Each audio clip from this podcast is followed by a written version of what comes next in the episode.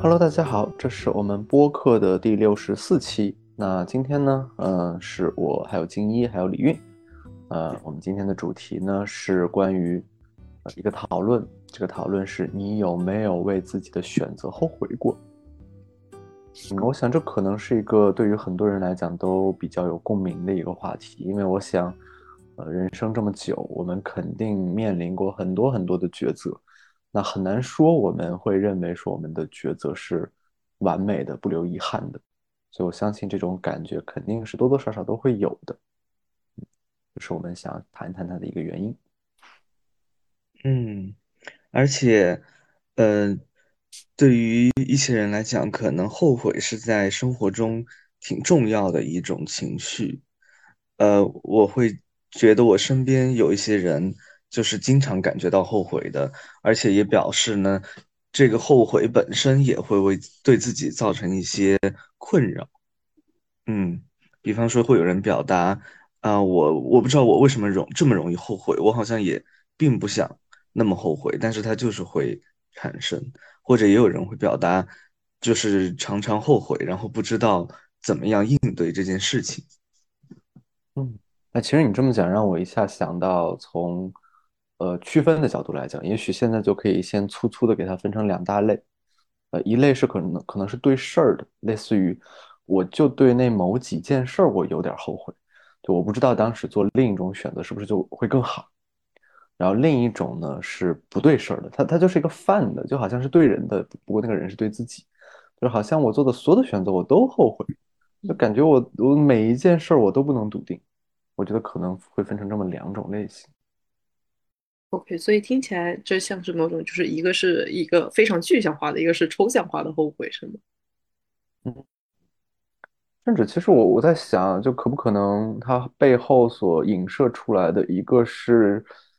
对事儿的怀疑，就是哎，我不知道这事儿是不是另一种选择真的有不一样的可能，一种是对自己的怀疑，我是不相信我能做出好选择。那我有点好奇，就是。呃，我不知道你你们是怎么体验，就是刚才我们其实有提到后悔和遗憾两个词嘛，就听起来他们俩是一个行进的词，我不知道你们怎么感觉这两个词，因为我其实，在提到这两个词的时候，我会发现他们，嗯，在我看来微妙的有一些不同，比如说后悔于我而言是想要去有某一种行动化的尝试的。就比如说，如果我做了某件后悔的事情，我可能会想要去弥补，或者是我甚至有的人会想到说，我回到过往去完成这件事情，或者是做另外的一种选择。但我会觉得说，比如说“遗憾”这个词于我而言，它的行动化的成分就会很少。比如说，呃，我我常常觉得它描述的是一种结束后的状态，就是我遗憾曾经有什么事情发生过。嗯，所以当你们刚才在提的时候，我也觉得这个部分还也可以做一个很有趣的区分吧。啊，确实确实，你这么讲的话，我觉得又又可以做一个小小的分类，就就像你说的，一种可能是偏遗憾的，一种是偏后悔的。呃，我觉得顺着你的这个角度来讲，我的理解啊，我的理解可能后悔有一种，呃，那个事儿可能在心里面它是没没有放下的，或者从那个完成的角度来讲，它是一个未完成的事件，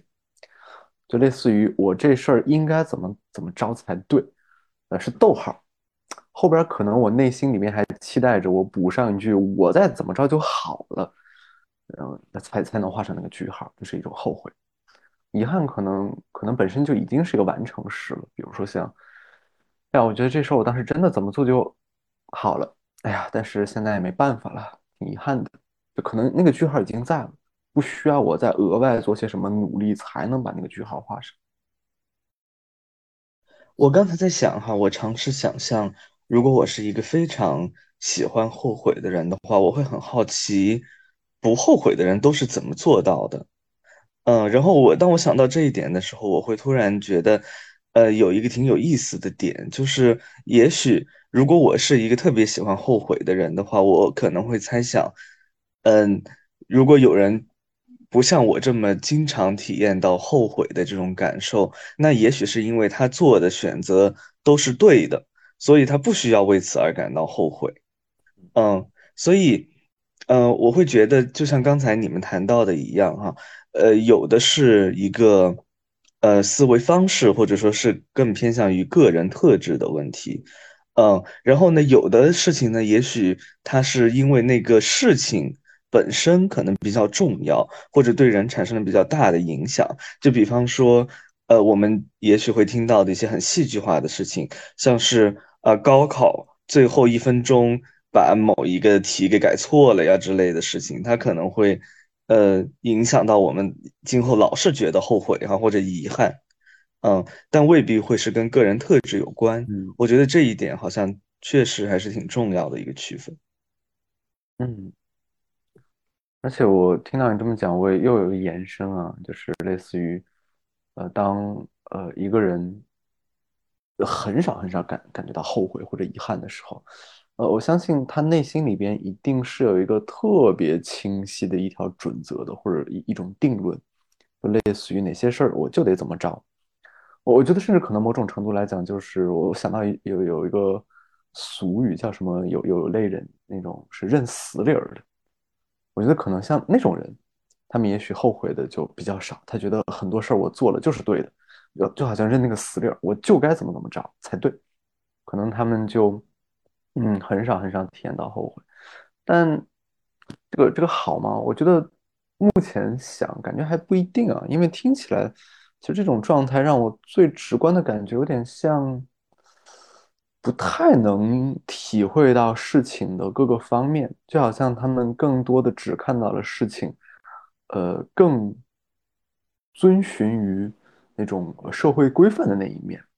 而忽视了可能在更多的场景里边，他们那种矛盾性背后有很多的，呃，怎么怎么讲呢？就背后有更多的在当时情境下的不得已，或者当时情境下的一些呃无奈。是的，您刚才，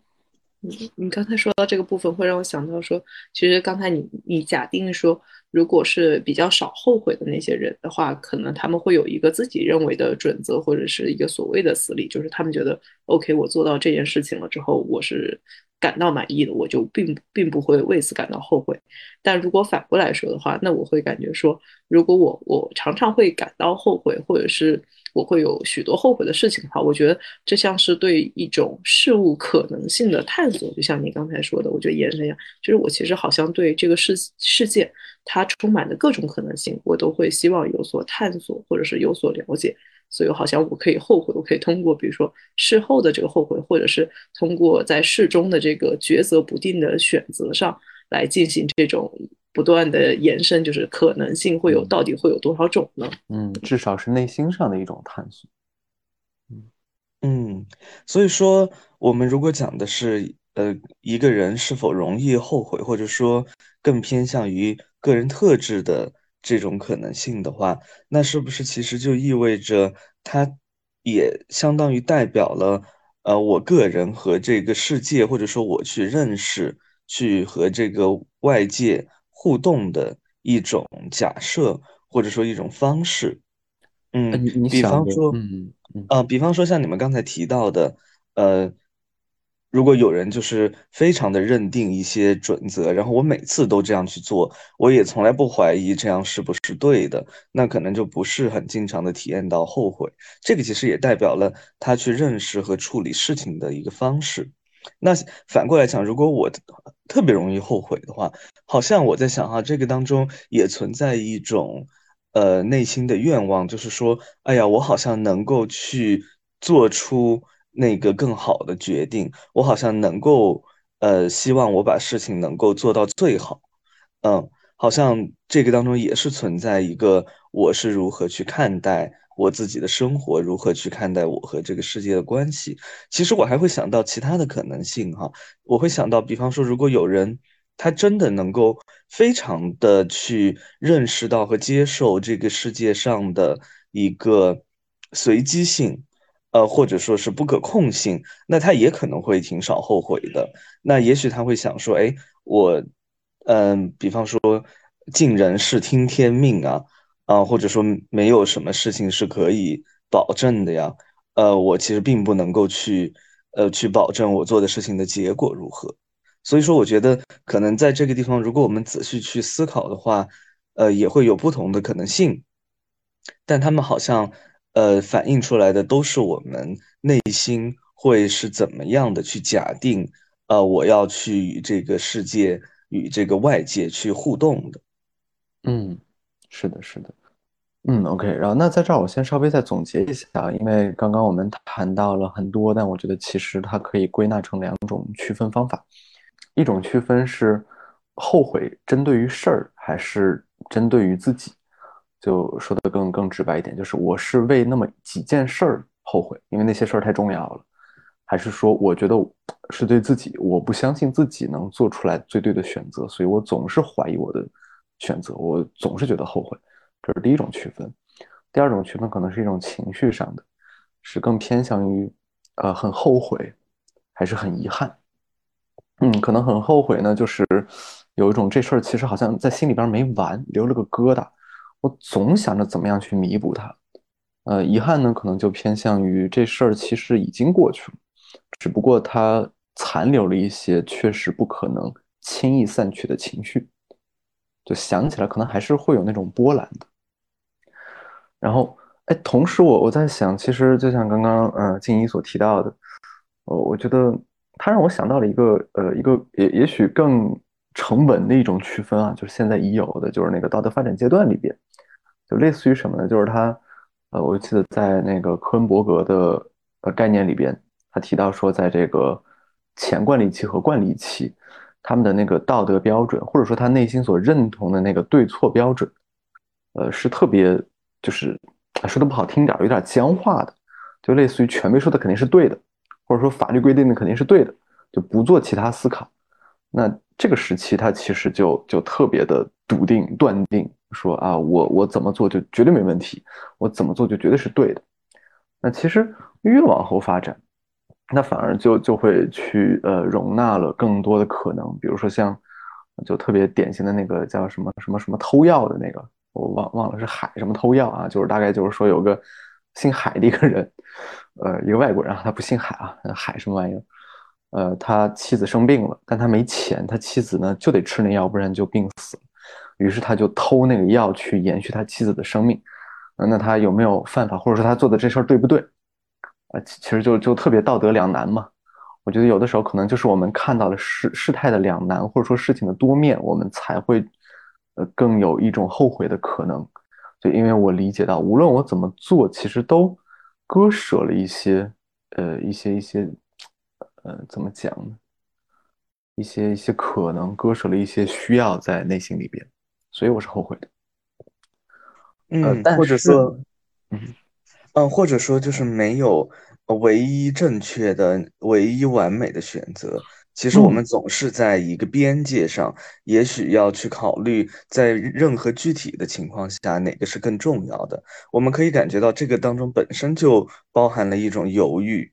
呃，或者一种非常难以决断的这个部分。也许它就在未来会带来，呃，后悔这样的一些可能性。是的，是的，我觉得你刚刚那那句总结特别棒，就是他认识到了没有唯一完美的选择。呃，但是但是呢，我觉得如果说我们想象一个这样的场景，就有一条线段，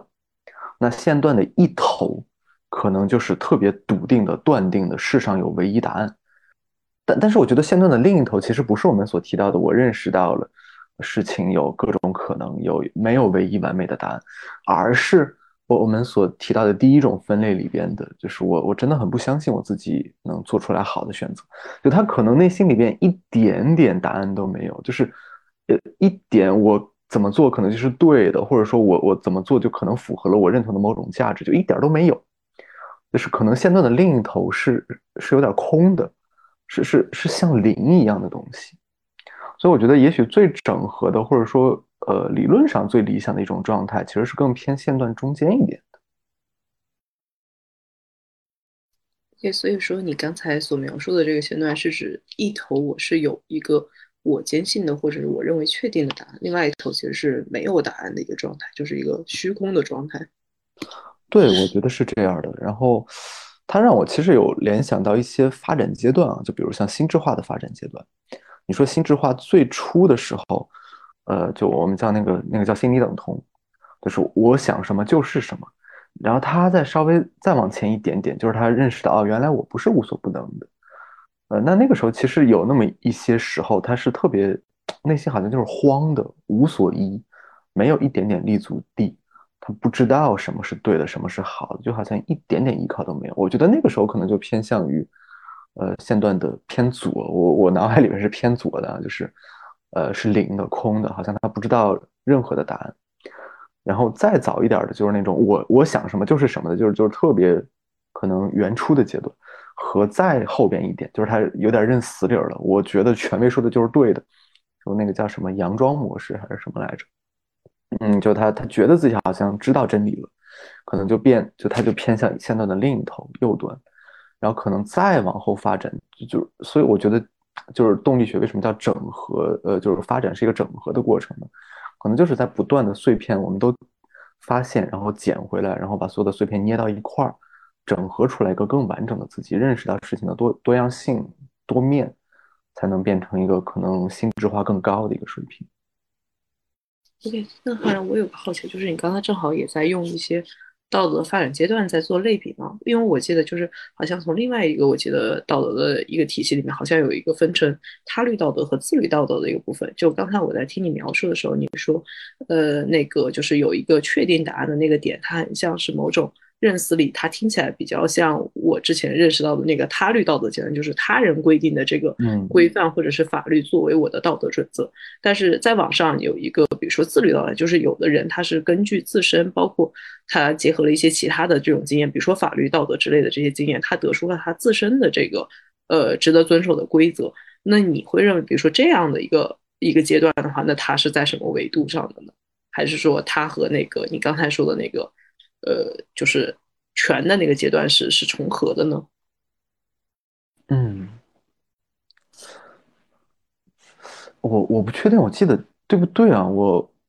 这个这个可能偏哲学，是不是张老师清楚一点？我我怎么印象中好像是康德的一个理论？可能我记错了，不重要。嗯，可能是康德吧。完了，我下来我也查一查。呃，但但我觉得我个人的目前的理解啊，就是我觉得，呃。也许那种自律的部分，他就是不光认识到了呃环境中的一些声音或者价值，他也认识到了自己内心所认可的价值，他是把这两者融合起来了，是是整合或者说妥协出来了一个可能更完整的。所以我觉得，一来我确实觉得自律大的可能是一个更高的水平，这个肯定没问题。二来的话，他也许从刚刚的那个我们的，嗯，我的那条线段上边，我我那个猜想的那个线段上边，它可能是偏中间位置的，就它是，呃，它是一个更高发展之后的一个结果，它是整合了更多碎片以后捏出来的一个更完整的一个东西。嗯，我刚才也想到了一些跟刚才李运问到的这个问题。有一点关系哈，但是也有呃不相关的地方。我想到的是呢，它其实也是我们在理解人的心理和行为的时候共通的一个准则，就是说我们永远不能够根据表面的行为直接的去推定一个人的内心世界。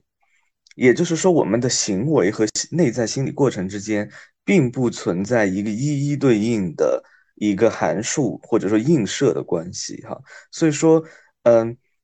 我我知道，也许有的人会讲说啊，一个人会做某某事情，就一定是因为他如如此如此。但是我们讲，其实这样的推定往往都是不能成立的。我想到的是，比方说，呃，我们如果看到，哎，一个人他就是呃很高频次的在后悔，这个是一个纯粹的。呃，外在行为的一个描述，但是他的内在心理过程却是很有可能会不同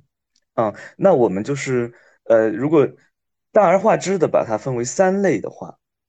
首先第一类我们讲说，呃，听上去也许有一点像是强迫性神经症的感觉，也就是说，呃，我好像总是想要通过去后悔这件事情去回避什么。啊，或者说去缓解我内心的冲突和焦虑，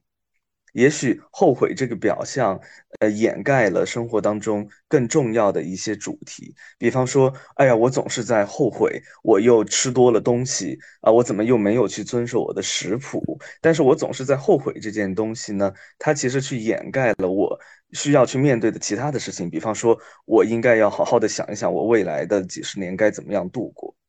嗯。然后另一种可能性呢，是我通过反复的去后悔一件事情，其实直接的获得了某种快感，这种我们叫做导错式的后悔。那比方说，我总觉得后悔这件事情是可以让我更进步的，嗯，我如果不后悔的话，我就会停滞，我就不能够发展。那等于说我直接把这个后悔等同于一种快感啊，或者说一种让我。其实是爽的一种方式，那它是一种我们叫做导错式的，呃，后悔的心理机制。但是它同时也可能是一种精神病性的后悔。比方说，我认为上帝有一个旨意是要求我们每天都必须要后悔五十次，所以我就去后悔。我是遵守一个神谕，嗯啊，如果是这样的话，它其实是一个精神病性的心理机制。所以我们讲说，嗯。真的是挺有意思的哈，比方说看到外在的这种心理机制，他到底是自律的还是他律的？这个人到底想要从这个当中获得一些什么？我们还是要呃深入到每一个具体的人的内心世界当中，才能够去知道。嗯嗯，是的，是的，我觉得你刚刚提到，就让我呃就继续往下去想嘛，我就越来越觉得，可能真的很难简单的用某。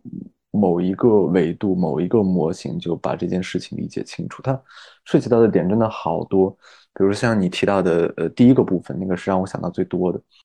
就是关于他，呃，可能在用后悔掩盖一些什么，或者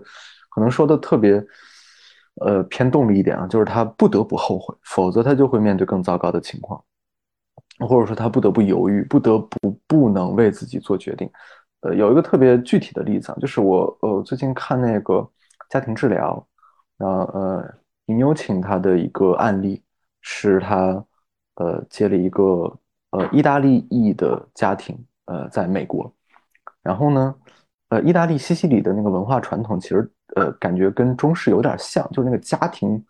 看的特别重，那个家庭的纽带是特别特别重要，甚至有点神圣的东西，于是呢。那个典型的意大利母亲，她对于她的那个女儿就保护的特别重，就就像那个什么老母鸡护小崽儿一样，就一点事儿都不能让他们自己做。就在她眼里，那个她大女儿已经十六岁了，但是她觉得她她大女儿就跟个就仿佛对待一个十岁的小女孩一样，就饭都恨不得给她喂，就是你不要自己动筷子一样的，我我给你喂嘴边儿，就那种感觉。于是对于那个大女儿来讲，她一个特别典型的一个表现就是她。不能为自己做决定，或者说他，就呃，他可能无意间选择了不去做决定，那就总总会经常说，哎，我我也不知道要做什么，或者哎，我该这个吗？哎呀，我不知道，我好好后悔，就有点像那种权力让渡嘛，就这样，他妈妈就可以顺理成章的进来说，哎呀，你不知道穿哪条裙子是吧？妈妈来给你选，哎，这条红的比绿的漂亮，你穿这条红的吧。然后他这样做，他妈妈才不会跟他起冲突，他妈妈才不会觉得。我我好伤心，我好难过，我的女儿居然，你你你要抛弃我了，你要离开这个家庭了，就就如果他不后悔，如果他为自己做选择，就就更大的那个冲突就会蹦出来，所以可能从某种意义上讲，确实像你说的，可能它不仅仅是一个所谓的心理发展的阶段，它可能还是一种，呃，应对于环境的防御性的策略。对，所以我我刚才听张老师讲的那三个部分，好像它听起来像是后悔所带来的某些功能。一个功能，比如说在最开始说的，好像它可以回避我们某种痛苦，就是回避我们需要去面对的一些东西。然后第二种功能，好像是它可以直接的获得一些一些快乐，通过这种后悔的过程。然后第三个是，好像后悔它可以直接作为一种类似于症状或者是表现的这种形式来出现。嗯。嗯，是的，我还想补充一点哈，那就联系到我们一开始讲的，呃，一些重大的事件会让我们反复的去感觉到后悔或者是遗憾。这个时候呢，它像是我们的一种呃创伤或者说是哀悼的一个过程。嗯嗯嗯，它就不太是一种像我们刚才讲的呃心理机制或者行为模式了。呃，如果当我们讲到创伤的这个领域的时候，那就是某种外在的呃这个侵入的一个事件，它打破了我们内心世界的稳定性。所以，也许这个时候我其实是在尝试与之去呃产生一种相处的方式，能够去维持我内在一个秩序的稳定。有可能我是直接通过这个后悔的方式去维持这个稳定。嗯。当然也不也不尽然是如此哈，我想到的另一种可能性呢，也许是这个后悔其实是一个呃哀悼的必经之路，呃，就像我们说，如果是一个呃对于丧失的客体的哀悼，其中有一个阶段其实也很类似于这个悔恨的阶段。嗯，我觉得你刚刚提的那点其实也蛮重要的，我想到了一个可能。呃，一个相对呃具体的可以补充的例子，是我之前在，呃，我记得是 CPT 的培训里边有提到过一个案例，是呃，可能可能某种意义上不不罕见的一个案例，就是呃性创伤，就是有有一个女性被强奸了，呃，然后呢，她就特别的就一直在后悔悔恨嘛，就自我攻击，就类似于。那一天如果我不走那条路就好了。如果那一天怎么怎么着，其实某种意义上讲，就是因为他内心他他要维持的一个是什么呢？就是他要维持的那个叫做呃一个底层信念，就这个世界是安全的，或者说，呃我我发生那种伤，我被伤害的概率是小的。那如果他不后悔，就是他他怎么怎么讲？就是如果他不抱有这种信念，他的底层信念就会被特别严重的挑战。就类似于，哎，这个世界其实有危险，或者说我我怎么怎么着，我就可能会就就就被伤害了，特别容易被伤害了。他这个是更恐怖的，于是他需要通过一些手段，可能这些手段未必是意识中的，可能是我们无意间采用的一些方式，来捍卫更底层、更重要的信念的稳定。于是他就后悔，那这个过错其实就或者说底层信念就不会被挑战了，因为过错是归到我的身上。是我的那个选择使得这个小概率发生了，而不是因为更更背后的一些原因。啊，是的，如果我们稍微理论化一点的话，像这样的一种自罪的呃思维方式，其实也是我们在创伤后经常会观察到的。原因就是因为，如果我觉得是我的责任，我的一些不小心啊，或者是疏忽啊，或者是错误造成了。这件不好的事情的发生的话，那么这这个整个世界其实还是安全的。其实这一点比起这个世界就是很不安全，随时都有呃意外可能会发生，会更好接受。尤其是对于已经经历过呃一些严重创伤的人来讲，内心是很需要这种安全感的。是的，我觉得如果打一个比方的话，我脑海里面现在浮现出来的一个意象就是。呃，往小了看，可可能是一个人正在就像拿刀割自己一样的自罪、自我伤害。但如果我们把视角再拉远，他这么做其实就能帮助他靠在一个很稳定的岩石上面，他掉不下去。然后他是靠在一个稳稳的岩石上割自己的。OK，那我有点好奇，就是刚才我们好像讨论的很多，我听起来是就是第一个部分就是后悔，他好像能够回避掉很多，对于我们来说能够。回避掉很多不好的事情，或者是我们难以面对的事情。那我其实挺好奇，张老师刚才说的那个第二个部分，就是后悔，好像他，呃，可能能够直接的带来一些很快乐的一些体验。能稍微举点例子吗？因为这种我还挺少遇见的，这样，所以还挺好奇的。啊，这是一个导错的心理机制。他的意思就是说，表面上我在为某这件事情而痛苦，但是在我的无意识当中，我其实正为这件事情而暗爽。这个就是导错的定义，就是我在意识层面体验到的是痛苦，但是我在无意识层面其实是在为这件事情而暗爽。嗯，所以说呢，它有可能出现在呃各种各样的呃事情当中。如果我们去了解的话，哈，它都有可能是，呃，一个导错的这样的一个心理动力结构在支撑着这件事情继续去进行。呃，为什么它叫导错呢？我先加一个注释哈，因为它最为典型的体现在呃自虐行为这一点上，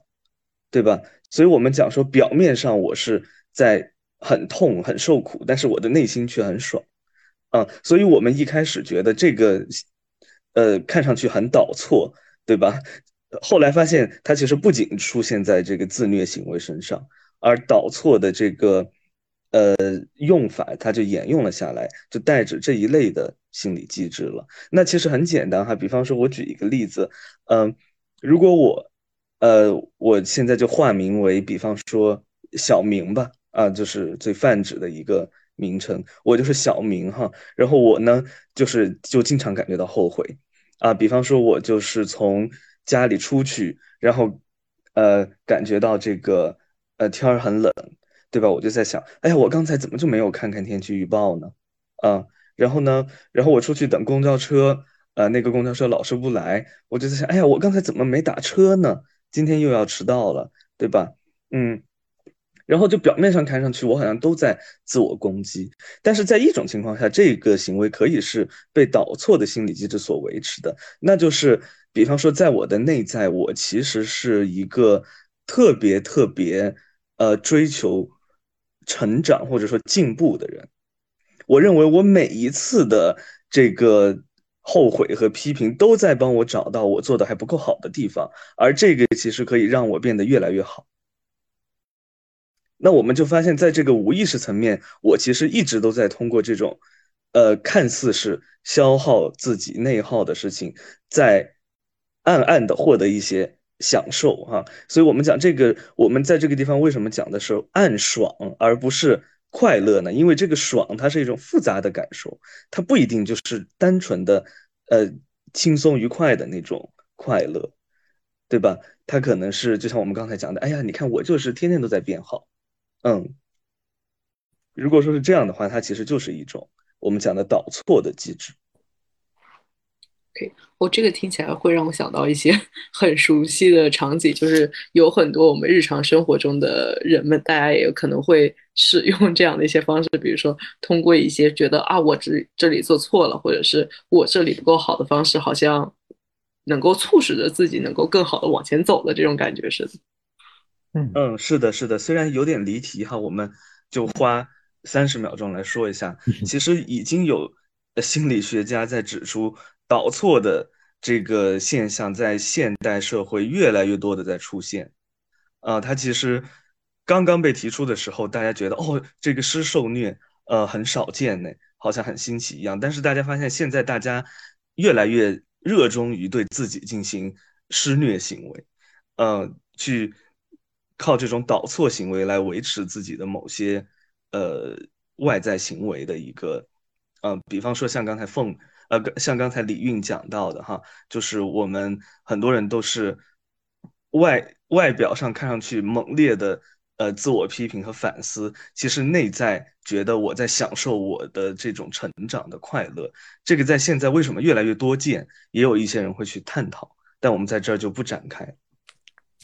嗯嗯。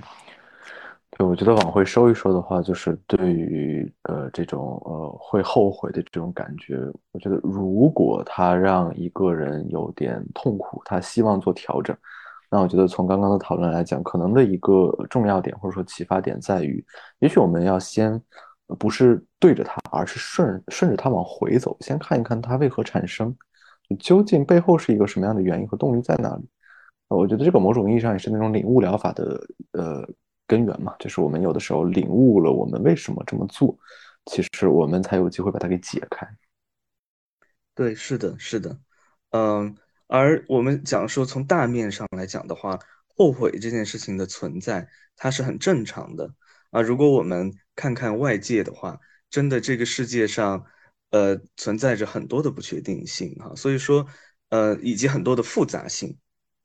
其实我们会去后悔，会去遗憾。正是因为我们面对着这个世界的一个不确定和复杂，其实没有人能够百分之一百的去做出呃好的选择，啊，或者说随着事态的发展，一开始看上去是好的选择，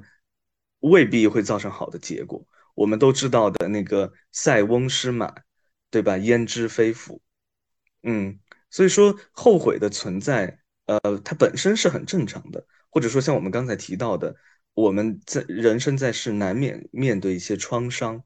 它会带给我们的呃这种需要消化的过程，可能它本身就包含了一个悔恨的阶段哈，它有助于我们去面对、去消化这些创伤，呃事件带给我们的影响。嗯，而如果这个后悔在我们的生活当中占据了呃过于重要的位置的话，可能我们可以呃通过一些领悟性的呃像刚才我们讲到的一些机制哈，能够去看看是否是否是在自己身上呃有所发生。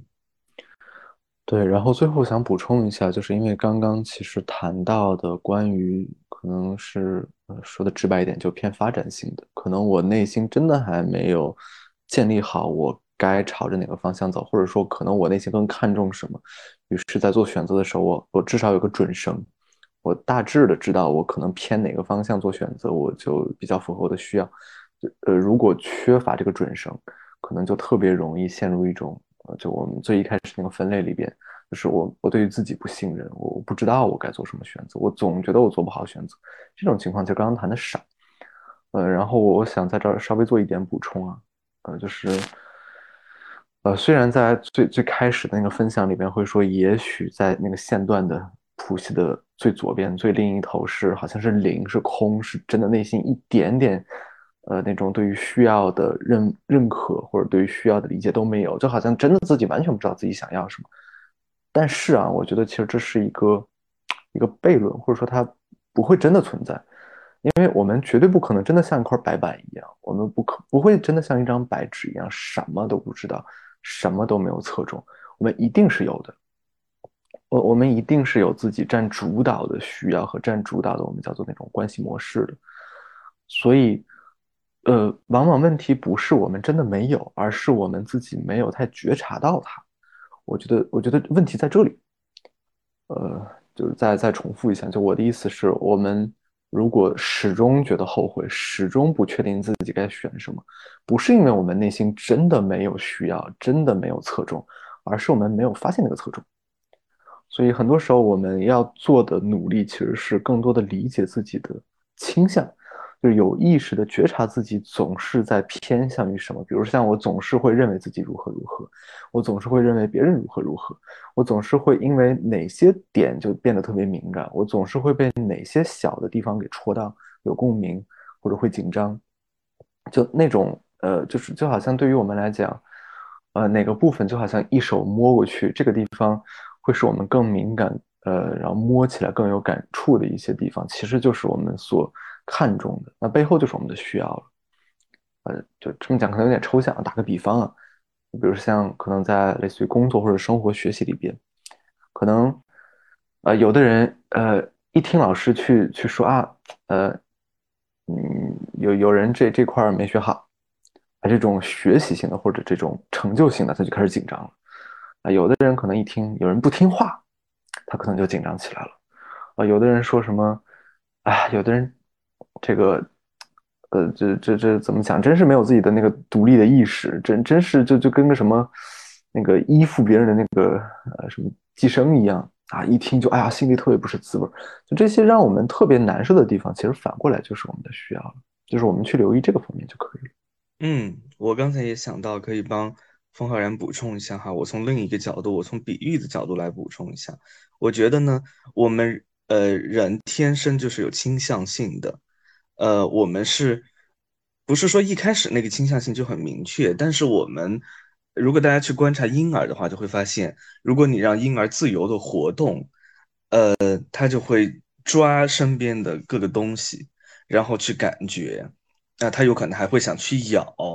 啊，就是说我们想弄明白我们对身边的事情到底都是什么感觉，我们到底喜不喜欢他们，啊，但是可能每个人有自己的。呃，每个人的原因都不同，也许真的会呃有一些人哈，或者呃一部分人就会觉得说，我到了成年以后呢，我是真的觉得我其实不太知道我的一个倾向性是怎样的。那这个时候呢，我们暂且不谈这个原因是在哪儿，我想到的一个比喻是，就好比说我们内心当中呃有一些种子，对吧？然后我们呢就会呃开始对一些种子感兴趣嘛，那我们就会种的比较呃天天去给它浇水呀、施肥呀什么的，它就自然长得大、长得快哈，说不定就结果了。有的呢，我们就一开始就觉得我对这个没感兴趣，它就一直处在一个种子的状态。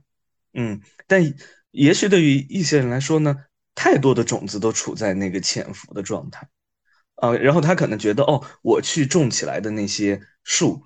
也都不是我自己愿意的哈，都是，比方说别人告诉我要种这个，要种那个，呃，都是我从外面听来的。那如果是这样的话，在你的现在的体验当中，确实你觉得我不知道我想要的是什么，但是你仍然具有这个潜力。啊，所以在我的咨询当中，如果呃会有人有类似的表述的话，我会给他布置一些很简单的家庭作业，呃，类似于你每周去呃为自己实现一个愿望。我我们不限定是什么愿望，但是你一定要保证我对这件事情的感觉是，我就是想做这件事情。嗯，我想恢复这样的一种探索的感觉，有的时候就是一个很好的起点。嗯，是的。对，那刚刚张老师说完之后，我会有个想法，就是这种情况我也其实常常遇到。然后我会有一个其他的方式，就是我其实会问问他说，如果你无法做出这种探索，或者是你感兴趣的事情，如果这个对你来说都太难的话，那你是否能排除一个不够感兴趣的东西呢？对，就是反反着去，或者是有的时候我会问，比如说，如果你很难从两个东西里面做出抉择的时候，我觉得一个很好倾 倾向性，就我常常会问他说，如果我用一些玄学的办法，比如说你去你去占星，你去算命，你去呃，比如说寺庙求拜的时候，或者是你来到这里的时候，你想从我的嘴巴里，或者是这些抽象的人的嘴巴里，到底想听到什么？就像掷出硬币的那一秒的时候，其实那个倾向性已经已经可以出来了。对，其实你。大家，我觉得也可以去做做这种很简单的这种尝试。如果它是选择性的问题的话，如果不是选择性问题，你可以做一些新的探索，可以排除，可以正向的选择。嗯，是的，是的。而而且我觉得顺着刚刚李韵说的，再稍微延伸一下，你那个方法我也经常用，不光咨询里边，生活里我也经常用。就比如像我记得我上大学的时候，呃，跟我女朋友出去吃饭，有的时候我们就说，哎呀，今天吃米饭还是吃面条啊？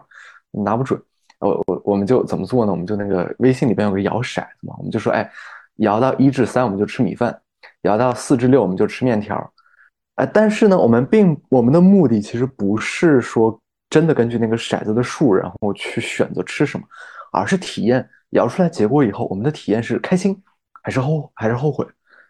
所以根据这种就是得到结果以后的感觉，其实我们就知道我们内心的倾向了。然后回到刚刚我的那个比喻里边，其实也是一样的，就是，呃，我们根据那么多的事件，一万种事儿，我们对它的体验，就是激起我们的情绪的波澜，肯定是不一样的。那激起波澜最强烈的那些事儿，其实就是我们在意的，让我们心里边有触动。OK，好，然后最后我在想，最后一点时间，我们要不要去也稍微谈一谈那个未完成事件那一块儿，就是后悔和遗憾。嗯，我其实挺好奇你们在这个问题上会有什么样的想法。我能够想到的一点，我觉得算是很有趣的是，呃，似乎刚才我们讨论的后悔呢，也许会是形成一种呃行为模式，但我好像很难想象遗憾成为一种行为模式。也许就像你们说的一样，遗憾更给人一种完成时的感觉，它好像不倾向于维持或者说重复反复。嗯，是的，我觉得我的理解啊，因为要形成一个呃应对的模式吧，就这里限定一下，它背后肯定有个大前提是有有焦虑的，就是我为了应对这种焦虑，为了应对这种痛苦，于是我不得不做点什么。那其实遗憾大多数数时候，呃，遗憾大多数时候它可能没有那么强的焦虑，它更像是一种我们能够轻易拿起又轻易放下的东西。虽然它让我们的情绪有波澜，但不会让我们那么被卡在那里，所以我们不需要为此做太多事情。但后悔不一样，后悔引发的痛苦很强，所以我们可能就得为此做更多了。可能就在它，就像有点像那种什么，呃，我我想到就跟那个珍珠一样，就那个泵，它不是有有小伤口，上面分泌它的东西，就慢慢形成那颗珍珠了，一样的。就后悔因为痛苦，所以得不停的分泌东西，所以慢慢就形成那个模式。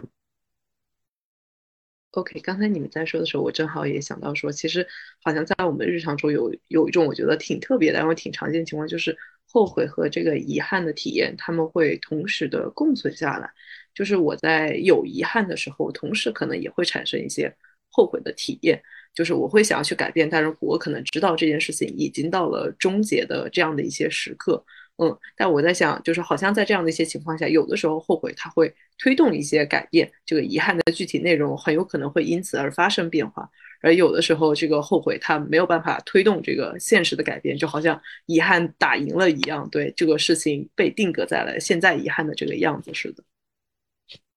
嗯，您愿意举个具体的例子吗？呃，比如说举个很很简单的这种常常的谈恋爱的例子，比如说有人分手以后，那有人会觉得说和某一些人分手会成为自己的某种可能遗憾这样的一种感觉，但有的人在这个里面他会后悔说，哎，我我为什么要和这些人分手，对吧？或者说我为什么要和这个人分手？有的人他可能会因为这个遗憾，他可能会去啊努力的寻找这个人，或者是再跟他建立起联系，或者是其他，可能他们会复合，或者是以其他的形式可能有更多的联系之类的。那有的人可能会觉得说，哦，即使我感到后悔，但是好像这个事情就这样了，这这个事情已经告一段落了，所以可能不会有更多的接下来的行为，而这个遗憾它就保持了它原有的样子，或者大家可能觉得说，啊，我的后悔，他的行动力可能无法改变这个遗憾的结果。啊，OK，我听你这么讲，我理解到的就是，呃，其实它也有点像一个动态平衡，就后悔跟遗憾，可能，嗯，是的，我在这儿想到一个呃很形象的例子，我就插入一下，好，那就是呃大名鼎鼎的《甄嬛传》。也许甄嬛本来已经遗憾了，对吧？呃，她本来已经不打算改变了，她到甘露寺了，